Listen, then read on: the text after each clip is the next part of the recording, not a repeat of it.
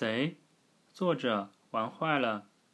随着春节一天一天的临近，年味也一天比一天浓厚，大家的心思和精力也逐渐从工作上转移到家庭生活上。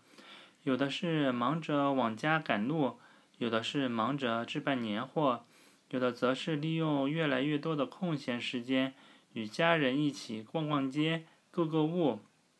在这种时候，大街上的行人是越来越多，越来越热闹，但与此同时，另一种风险也越来越高，这就是遭遇小偷的风险。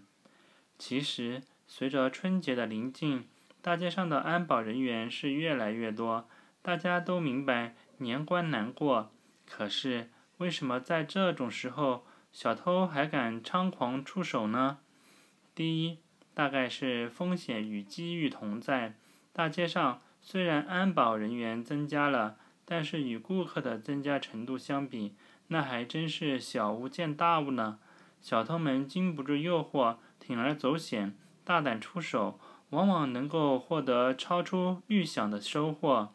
第二，大概是因为小偷也想拼一把，使自己能够过个好年。过年了，口袋里空空如也可不行。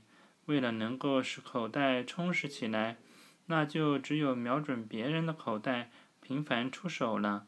第三是处罚太轻，现在的小偷被抓住之后，受到的处罚顶多就是关押半年，并且一般不会遭受皮肉之苦，惩戒的作用比较有限，导致许多惯偷不知悔改。过年了，大家务必照看好自己的贵重物品。不然大过年的被偷了，确实挺闹心的。